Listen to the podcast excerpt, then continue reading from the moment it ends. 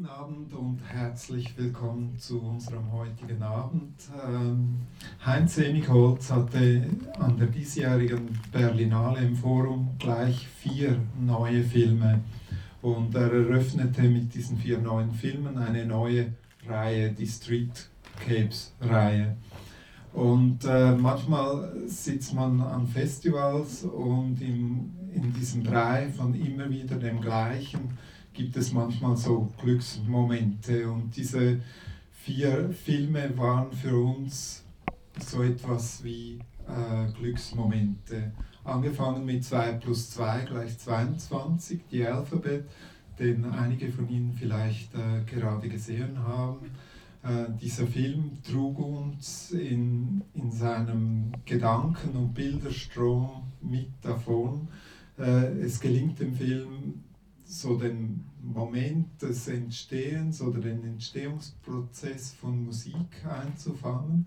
Ähm, dieser deutschen Elektronikband Kreidler, die ähm, am 20. November hier in Basel in der Kaserne spielt und ein Konzert, das ich äh, Ihnen sehr ans Herz legen möchte. Seine Filme sind unserer Ansicht nach Seeschule, Architekturreise und Denkraum. Sie, sie schärfen den Blick für Momente, Alterungsprozesse, für ähm, den Formwandel, der sich abzeichnet äh, entlang von ähm, Biografien wegweisender Architekten der Moderne, vor allem in seinem Architekturfilmen.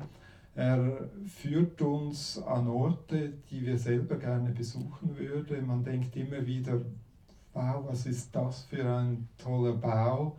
Und ähm, zeigt die, die Architektur nicht nur von außen, sondern immer wieder von innen auch, was einem zumeist ja verwehrt wird als äh, normaler Tourist.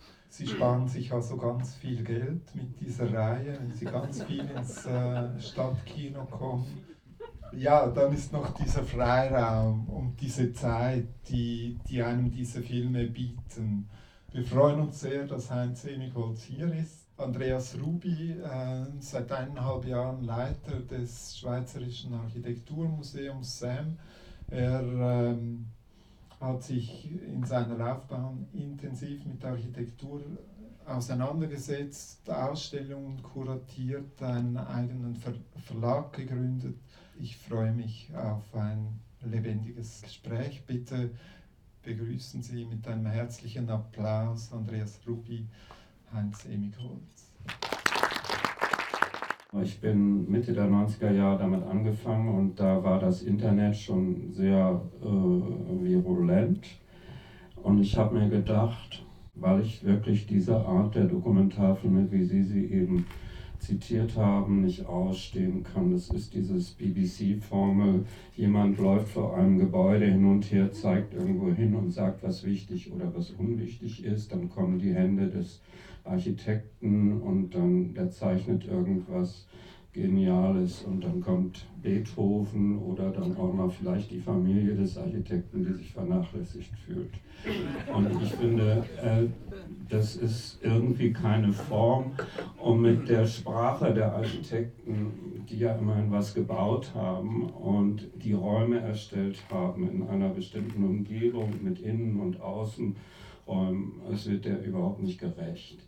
Und wir haben jetzt die Möglichkeit, ähm, das hat mit einer Idee des Dokumentarfilms zu tun, der sich noch als äh, Gesamtkunstwerk verstanden hat. Man muss also sämtliche Register ziehen, man muss erzählen, man muss zeigen, man muss Musik machen und man muss die Welt erklären, wie der Oberlehrer halt das tut. Und ich dachte, was kann Kino wirklich der Architektur geben? Und das ist eine technisch wunderbare Möglichkeit, tontechnisch und bildtechnisch Räume wiedererstehen zu lassen und einem das Gefühl zu geben, wenn ich im Kinosaal sitze, so jetzt bin ich selber mit dieser Architektur konfrontiert, ich bin da drin. Und das hat mich interessiert. Und nicht diese weltläufige Erklärung. Also ich benutze den Kinosaal quasi subversiv als, dafür sind die ja nicht gebaut worden, wir wissen, es sollen hier Geschichten erzählt werden. Aber ich finde, diese Architekten erzählen ja auf ihre Weise, nämlich durch ihre Bauten, wie sie den Raum empfinden, wie sie ihn interpretieren und wie sie sich entwickeln im Laufe ihres Lebens. Also ist kurz gesagt, die meisten Filme sind chronologisch aufgebaut, dass man vom ersten bis zum letzten Gebäude dieses Menschen das sehen kann, was er gebaut hat, wie zum Beispiel Architektur als Autobiografie. Es gibt ein ganzes Genre, Hausmeister und Putzraum erklären moderne Architektur. Und das gibt es in ungefähr jedem fünften oder zehnten Architekturfilm. Muss es unbedingt eine Person geben, die angeblich die Position des Zuschauers übernimmt und uns übersetzt, was sie denn so fühlt. Ich denke aber, dass wir selber als Publikum Gefühle haben und dass ich mich diesem Gebäude als Publikum meditativ annähern kann. Ich habe vor ungefähr zehn Jahren angefangen, Bücher zu machen. Also eigentlich ein bisschen früher, aber meinen Verlag habe ich da gegründet. Und das war lustigerweise in einer Zeit, als alle mir abgeraten haben, sowas zu tun gesagt haben, die Bücher sind heute nicht mehr sinnvoll, weil es gibt das Internet und da kriegt man alles. Und in einer gewissen Weise stimmt das, aber es stimmt eben nur insofern, dass man dort einen bestimmten Teil der Informationen bekommt, zum Beispiel über Architektur. Ich mache Architekturbücher. Und interessanterweise haben wir dann trotzdem angefangen, Bücher zu machen und dachten, ja, wahrscheinlich machen wir nur ein Buch und dann sind wir ein Buchverlag gewesen. Und dann hat sich das dennoch irgendwie entwickelt und ich habe gemerkt, dass in dem Maß, wie die Digitalisierung der Informationen sich vermehrt, analoge Medien eine andere Funktion bekommen haben. Nämlich eine ästhetische Erfahrung zu ermöglichen, die das Internet mit seiner Screen-Formatiertheit so nicht mehr bietet. Also es gibt eine gewisse Auratisierung der Erfahrung durch die analoge Medien stärker ermöglichen, eine gewisse haptische Tiefe der Beeindruckung mit, in der Konfrontation mit Welt, die wir, glaube ich, in unserem täglichen äh, Verhältnis mit unserem Handyscreen oder mit dem Computerscreen nicht mehr erleben. Und deswegen, glaube ich, gibt es heute noch Bücher und deswegen, glaube ich, gibt, haben sie mit der Art, wie sie mit Filmen umgehen, mit Architekturfilmen umgehen, ähm, eigentlich so noch viel früher, eigentlich prophetisch ähm, äh, gezeigt, wie diese alten Medien, das sind ja mittlerweile keine neuen Medien mehr, wie der Film, sich regenerieren können, ästhetisch und programmatisch, in einer Zeit der kompletten Digitalisierung. Und das finde ich an den Arbeiten sehr spannend, die sie machen, dass sie eigentlich gezeigt haben, was gewinnt man, indem man die informative, diese plumpe informative Ebene wegnimmt. Und in einer gewissen Weise kann man die Filme von Tati wie Stummfilme mit Ton beschreiben, aber ohne Dialog. Und ihre Filme erinnern mich häufig daran, an diese Erfahrung, was man erfährt durchs Hören, durch, durch das Vogelgezwitscher, durch die Halltiefe eines Raums, durch die Art, wie ein Raum halt, erfährt man was über die Beschaffenheit der Materialien, ob das absorptiv ist oder reflektierend. Mich würde sehr interessieren, in welcher Art und Weise Sie mit dem Ton umgehen bei der Produktion in Ihren Filmen.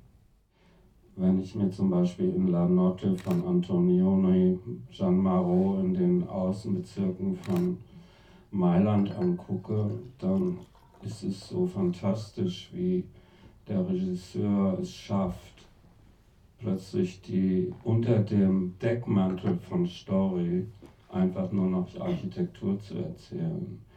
Also das finde ich auch äh, unglaublich äh, gewagt und gekommen zugleich. Also der Ton. Also es ist so, dass wir, wenn wir filmen, wir benutzen, jeder Raum hat einen anderen Ton und, die, und Stille gibt es nicht. Es gibt nur verschiedene Arten von Stille. Und deshalb finde ich auch so absurd, wenn manchmal gesagt wird, ich mache Stummfilme weil wir nehmen, äh, wenn wir irgendein Gebäude filmen, ob da nun Leute sind oder nicht, ob da was stattfindet oder nicht, wir nehmen immer die Töne von den Perspektiven auf, aus denen wir auch filmen. Und wir nehmen noch sehr viel mehr Töne aus aus dem Gebäude, also aber immer nur aus, von den Drehorten und setzen das dann in der Postproduktion äh, zusammen.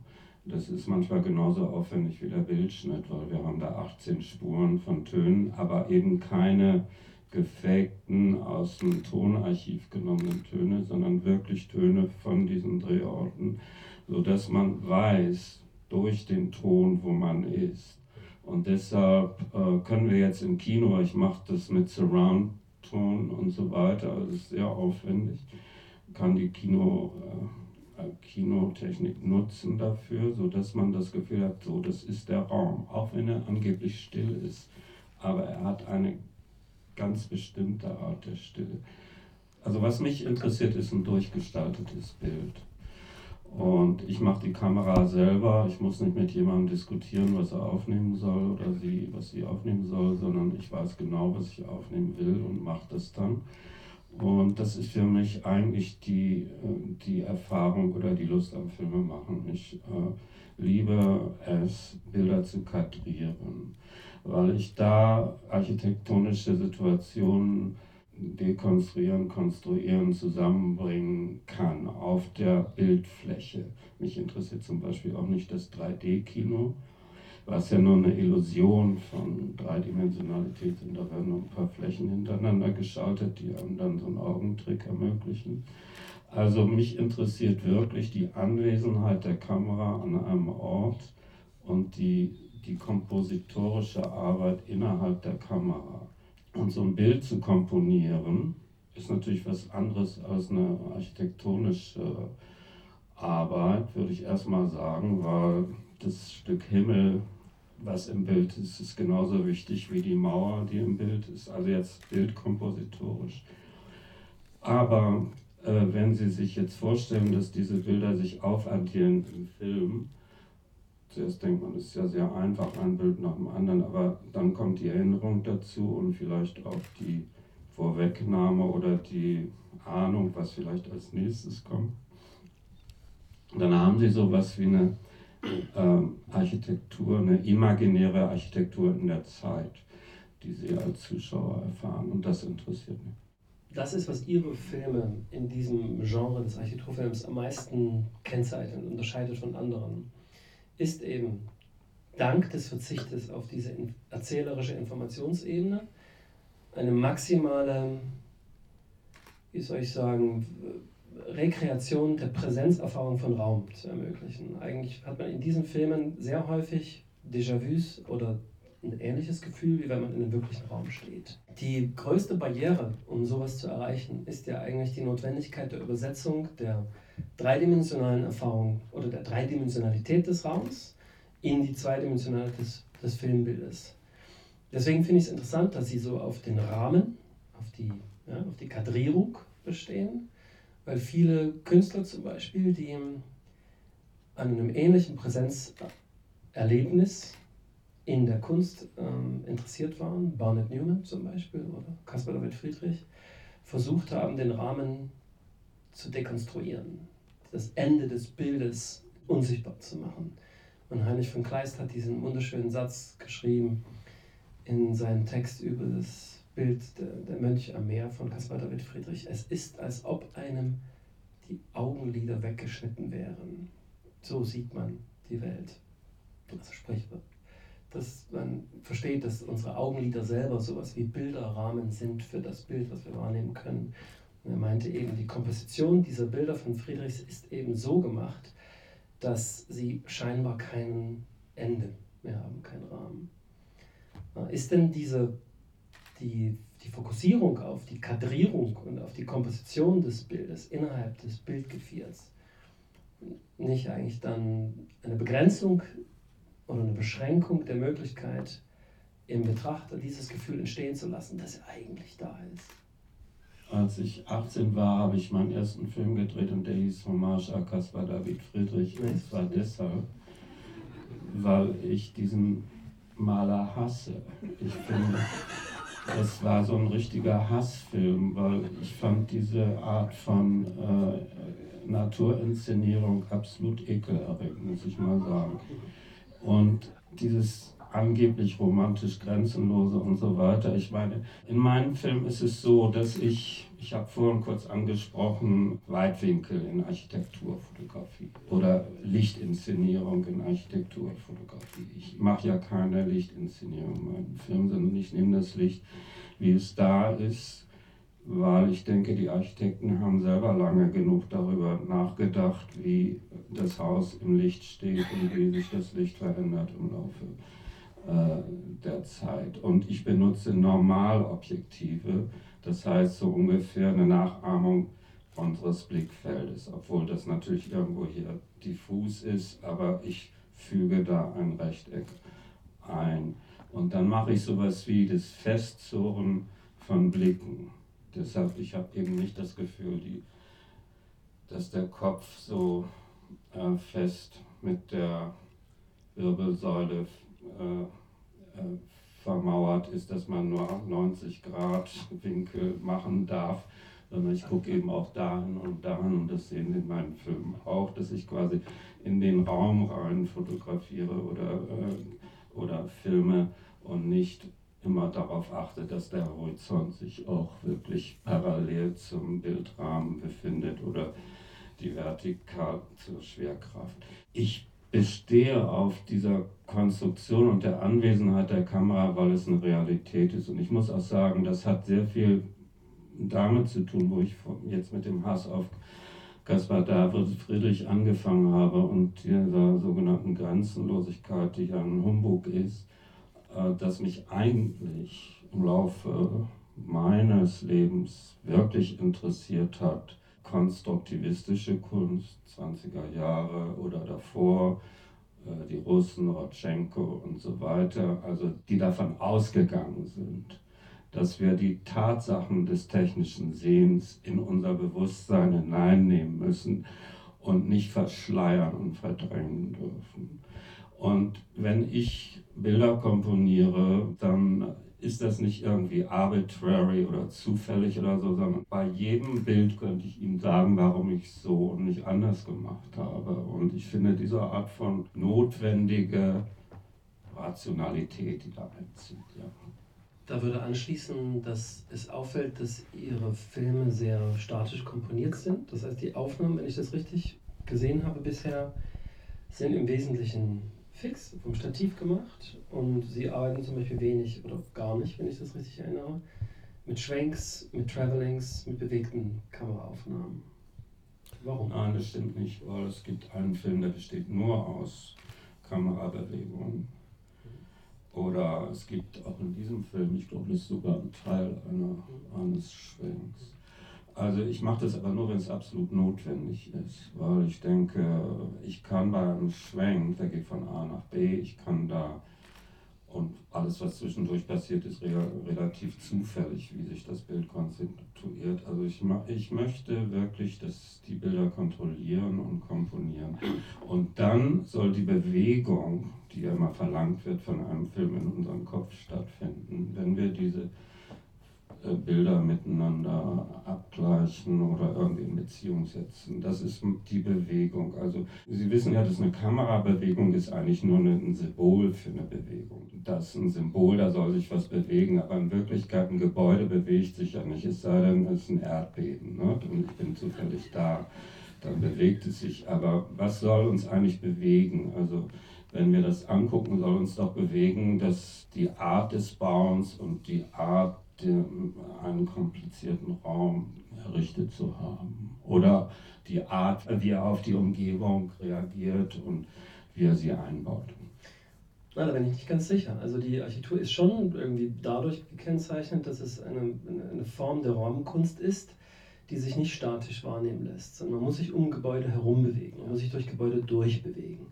Und da passiert tatsächlich eine interessante Animation einer eigentlich statischen Materie, in unserer Wahrnehmung. Das ist das, was Merleau-Ponty und Rudolf Arnheim später als virtuelle Bewegung genannt hat. Ja, das ist richtig. Aber muss ich diese Bewegung symbolisieren durch eine Kamerabewegung? Das ist doch die Frage. Ich kann ja genauso gut nicht, wenn, wenn ich so ein Gebäude habe, dann habe ich vielleicht sogar bis zu 90 verschiedene Einstellungen.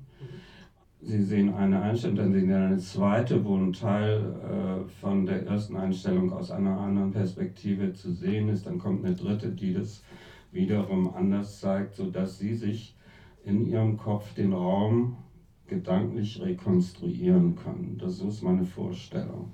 Und das ist auch eine Bewegung und die eben durch die Anhäufung von Bildern passiert. Und das können Sie eben nicht durch eine, äh, also sagen wir mal, Architekturfotografie erreichen. Es sei denn, Sie machen so einen filmischen Ablauf. Ne? Aber jetzt können zum Beispiel so Hardcore-Kinematografen ihren Film vorwerfen, dass es eigentlich sequenzielle Fotografie ist. Ja, das ist aber Quatsch, weil jede Einstellung ist ein Stück Zeit. Das, nicht, das ist nicht, eine Fotografie ist ein, ein Hundertstel oder ein Tausendstel einer Sekunde und ein Filmbild ist ein, ein Zeitcontainer, den ich immer in Realzeit aufnehme. Das heißt, alles, was da passiert und wenn es auch nur ein Stück Staubkorn, das durch die Gegend fliegt im Licht oder ein Blatt, was sich bewegt, das ist Realzeit.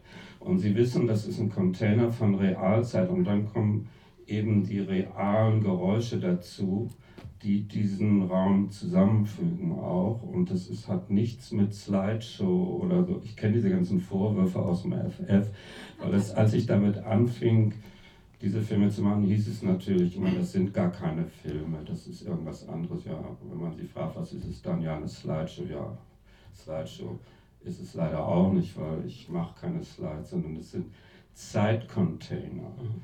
Und das ist übrigens das Bewegende daran, mhm. ja, dass sie wirklich sehen, und deshalb mache ich auch hochauflösende Bilder und nicht irgendwie Wackelkamera mit äh, billigem Video oder so, sondern ich habe das in 35 mm angefangen und dann auf hochauflösendem Video weitergemacht, damit, man damit sich der Raum abbildet. Wenn Sie zum Beispiel Architektur mit 16 mm Film abbilden, dann kriegen Sie eine Fläche, aber Sie wissen nicht, wie ist der Abstand zwischen dem Stuhl und diesem Tisch. Das können Sie nicht erschließen aus dem Bild. Aber wenn Sie mit hochauflösendem Material arbeiten, können Sie die, die Abstände zwischen den Dingen äh, erschließen. Das ist mir wichtig. Deshalb mache ich zum Beispiel auch durchgezeichnete Bilder und arbeite nicht mit Unschärfen oder sowas, wenn mich das auch nicht interessiert. Ich frage einfach nur deswegen nach, weil ich habe das Gefühl, ein großer Teil der Ambition ihrer Filme geht tatsächlich auf dieses Gefühl, auf diese Fähigkeit eines Films, etwas zu erreichen, was in der Architekturvermittlung sonst fast immer unmöglich ist. Zum Beispiel, ich mache mit Ausstellungen, habe damit zu tun und merke, wie unglaublich schwierig es ist, diese Phänomenalität des architektonischen Raums, diese unglaublich großartige Erfahrung, von einem Raum umgeben zu sein, allseits und seine zeitliche Dichte zu erleben, indem man sich durch diesen Raum bewegt. Sowas in einer Ausstellung zu rekreieren, ist eigentlich nicht möglich, glaube ich. Ich, kann, ich glaube eigentlich, man kann Architektur nicht ausstellen im Sinne. Und ihre Filme gehen sehr weit in dieser Beschwörung dieser Erfahrung. Sie geben eine, eine große äh, Anmutung dessen, was es bedeutet, sich in einem Gebäude zu befinden und von diesem Raum in, also imprägniert zu werden. Und deswegen interessiert mich einfach dafür, warum Sie dem bewegten Kamerabild so skeptisch gegenüberstehen, weil das in der Geschichte des Kinos ja eigentlich der Moment ist.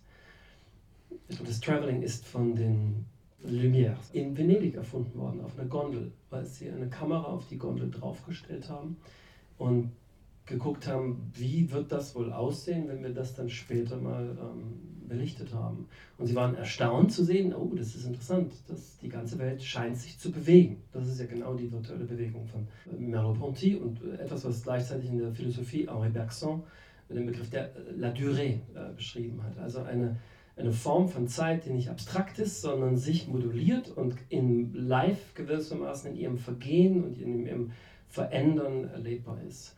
Insofern hätte ich das Gefühl, das Traveling, äh, la Plan-Séquence, ist eigentlich, wäre doch eigentlich eine filmische Technik, die diese Beschwörung der Erfahrung von Raum stärkt, oder? Also wenn ich jetzt denke an die ersten, was weiß ich, dieses berühmte sieben Minuten Traveling in Touch of Evil, was äh, Altman später in The Player wieder aufnimmt. Die, der berühmte Stau in Weekend von Godard dieses endlose Traveling an den Autos äh, vorbei. Dieser Wunsch gewissermaßen, das permanente gehen oder sich vorbeiziehen von räumlichen Erfahrungen würde doch eigentlich genau einen wesentlichen Konflikt lösen, den man hat, wenn man im Film die Phänomenalität von architektonischem Raum thematisieren will, nämlich dass man im Bild immer nur einen Teil dieses Raumes sehen kann, während man in dem eigentlichen im Raum sein immer das Gefühl der Totalität des Raumes hat, selbst wenn wir auch da nicht alles sehen können. Aber da hat Wolf Prix, der österreichische Architekt, mal diesen schönen Satz gesagt, der schönste Raum ist der, den ich mit dem Hinterkopf anschaue. Wo er eben gemeint hat, das Wesentliche des Raums ist, dass es mich umgibt. Und das, was ich davon sehe, ist immer nur ein Ausschnitt. Also ich würde gerne besser verstehen, warum Sie diese, diese Distanz zu dem Bewegtbild haben. Ja, ich meine ja, dass ich das nicht habe, sondern dass sich die Bewegung woanders zusammensetzt, nämlich in unserem Gehirn. Sie machen sie mit, wenn, genau, wenn ich mir, wenn ich mir äh, etwas angucke, dann gucke ich da genau hin und ich mache nicht so, so oder laufe da dran vorbei ständig, sondern ich gucke da wirklich hin. Und das nenne ich ein festgezurrter Blick. Und ich addiere diese Blicke, die ich, weil mich diese Situation, die ich da sehe, in dieser Komposition genau interessiert, die filme ich, weil ich denke, das ist ein Blickergebnis. Ich laufe daran nicht vorbei und versuche dann das zu fokussieren, sondern ich gucke da sehr genau hin.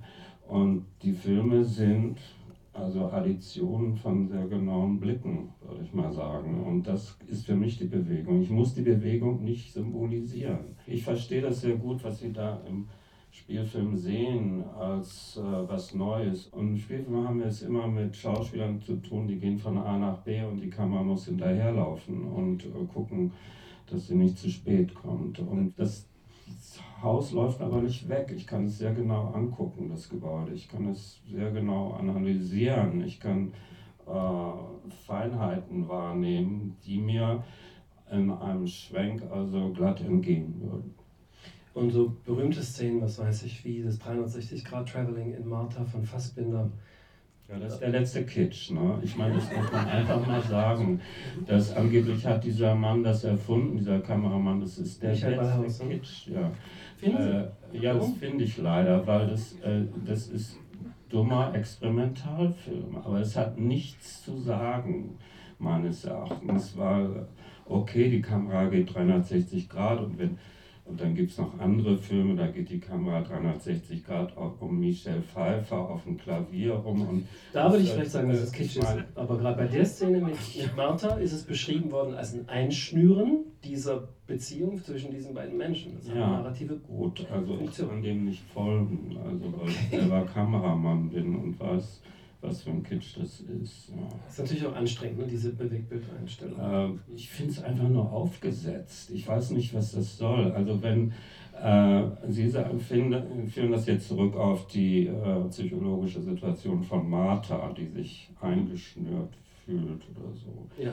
Äh, gut, okay, dann muss mir das nochmal angucken. Aber, okay. Äh, ich finde, als eine, als eine aufgesetzte filmische Bewegung finde ich das einfach nicht. Äh, äh, er hätte sich genauso gut anders in die Szene reinschrauben können, mhm. sodass die Martha noch viel gefesselter dastehen, ne? okay. wenn wir das dann sollen.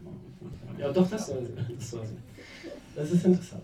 Aber in jedem Ballhausfilm gibt es einmal 360 Grad. Und er hat es noch nicht mal erfunden und wird immer als der Erfinder ja. Wer hat es denn eigentlich erfunden? Nein, natürlich nicht. Das haben andere vorhin gemacht.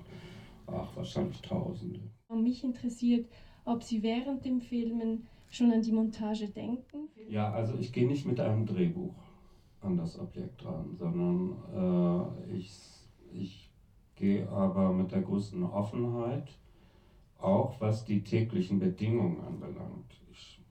Sage nicht, es muss die Sonne scheinen oder es muss regnen, sondern ich nehme es so, wie es ist. Es ist übrigens nochmal ein anderes Thema, dass man keine Idealzustände zeigt, sondern so, wie die Gebäude heutzutage aussehen, die sogenannte Moderne, im Gebrauch oder auch im äh, Verfahren.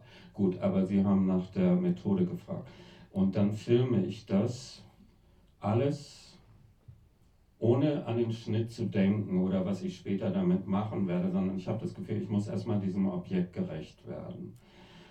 ich studiere natürlich vorher, wie wird sich das Licht im Laufe des Tages entwickeln, an dem Tag, wo ich da bin oder an den zwei Tagen, so dass ich entscheiden kann, wo ich anfange und das ist dann nicht chronologisch so, wie es im Film ist, sondern wie es aufgrund der Lichtgegebenheiten äh, ist. Und dann filme ich so lange, bis ich das Gefühl habe, so jetzt habe ich dieses Gebäude sozusagen im Sack.